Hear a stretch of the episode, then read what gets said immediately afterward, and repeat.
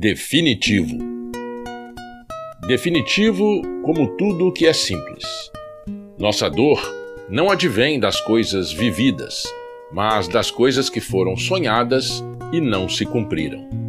Sofremos por quê?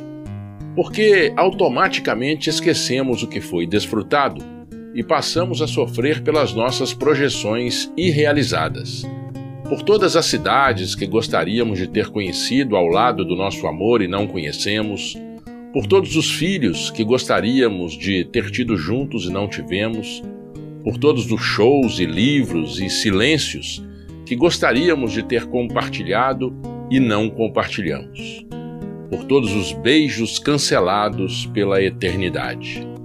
Sofremos não porque nosso trabalho é desgastante e paga pouco, mas por todas as horas livres que deixamos de ter para ir ao cinema, para conversar com um amigo, para nadar, para namorar. Sofremos não porque nossa mãe é impaciente conosco, mas por todos os momentos em que poderíamos estar confidenciando a ela nossas mais profundas angústias se ela estivesse interessada em nos compreender. Sofremos não porque nosso time perdeu, mas pela euforia sufocada. Sofremos não porque envelhecemos, mas porque o futuro está sendo confiscado de nós, impedindo assim que mil aventuras nos aconteçam, todas aquelas com as quais sonhamos e nunca chegamos a experimentar. Por que sofremos tanto por amor?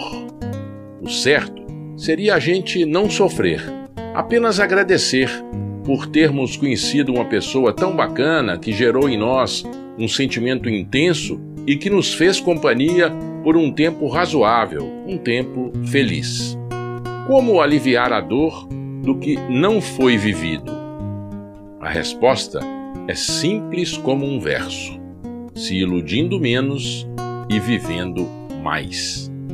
A cada dia que vivo, mais me convenço de que o desperdício da vida está no amor que não damos, nas forças que não usamos, na prudência egoísta que nada arrisca e que, esquivando-se do sofrimento, perdemos também a felicidade.